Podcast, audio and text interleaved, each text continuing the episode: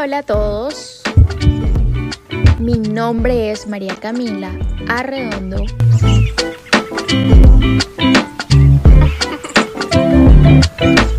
Y sean todos bienvenidos a un nuevo episodio de mi podcast. Para que así recorramos este camino juntos. Y bueno, en el episodio de hoy vamos a aprender un método de estudio ideal, correcto, idóneo para la universidad. Yo sé y créanme que es muy difícil encontrar el método de estudio correcto para la universidad.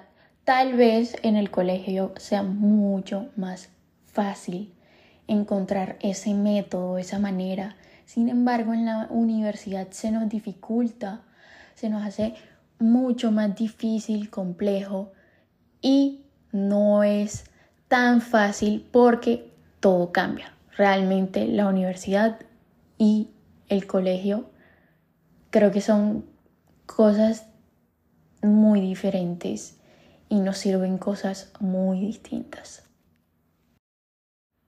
Por eso mismo hay tantas personas que les va excelente en el colegio y llegan a primer semestre y se chocan de una manera increíble, sobre todo en medicina. No digo que en otras eh, carreras no, sin embargo, sobre todo en medicina, sentimos ese choque en primer semestre.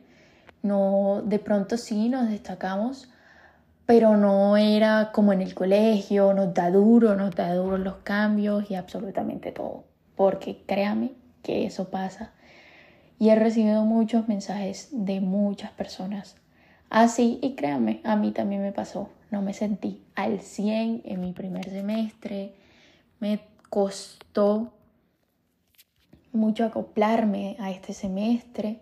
Sin embargo, hoy, como ya yo viví todo eso, quiero hablar con ustedes un poco, quiero ayudarlos y que ustedes puedan implementar estos tips para así sea mucho más fácil para ustedes durante el primer semestre y no lleguen como al aire o a la deriva.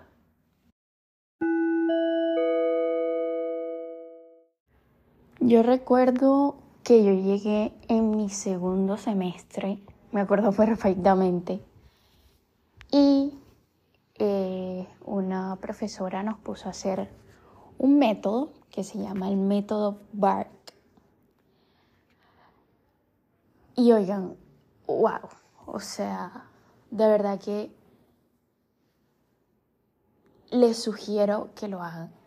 Se llama el método BARC y es o determina, o sea, es un instrumento súper sencillo, eso sí, que ayuda a determinar las modalidades sensoriales al momento de procesar esa información y así determina estas siglas BARC, B-A-R-K,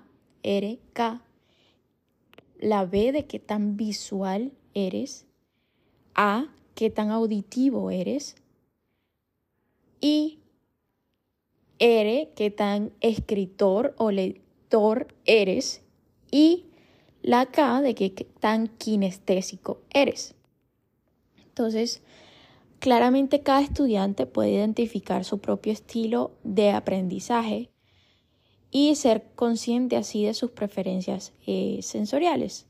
Entonces, esto ayuda a adecuarse al estilo de enseñanza del docente y así actuar sobre su propia modalidad, obviamente y así aprovechando al máximo su forma de aprendizaje. Entonces, este modelo, eh, tenemos estos cuatro modos sensoriales.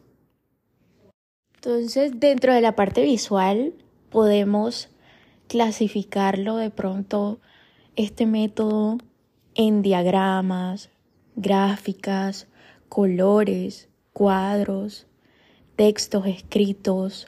En la parte ya auditiva podemos clasificarlo en debates, discusiones, audios, seminarios, música, la parte lector o escritor, tenemos los libros, textos, lecturas, toma de notas, ensayos y bibliografías. Y en la parte de kinestésico tenemos ejemplos de vida, demostraciones, actividad física, construcciones y juegos de roles. Cabe resaltar y aclarar que esto, este método pueden incluso hacerlo desde internet. Ustedes buscan método BARC y obviamente ahí les va a aparecer eh, una prueba y pueden hacer su, su prueba. Y son de varias preguntas. Y a la final te califican de forma que veas cuál es tu mejor método, si eres más visual. Literalmente todo es como un cuestionario. Ustedes pueden buscar ese test y al final literal les da como el puntaje de qué tan visual eres, de qué tan auditivo eres y así. Obviamente haciendo dentro de ellas unas preguntas dentro del test. Y les dan como su resumen, su análisis al final. A nosotros, como les dije, nos, nos lo mandaron a hacer en segundo semestre, me acuerdo perfectamente. Y oigan, esto sirve mucho, mucho, en serio, mucho de verdad que sí, sobre todo si ustedes están súper perdidos de pronto de todo, créanme, créanme, créanme que esto les ayuda un montón. No olviden siempre que el método de estudio en la universidad es un ensayo de prueba y error. De verdad que sí, oigan, y entre más rápido lo descubrimos, más rápido sabemos cuál es ese método correcto para nosotros, es mucho mejor.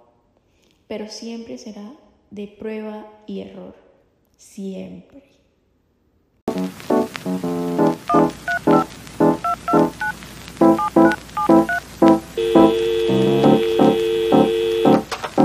Muchísimas gracias por escucharme y nos vemos en la próxima.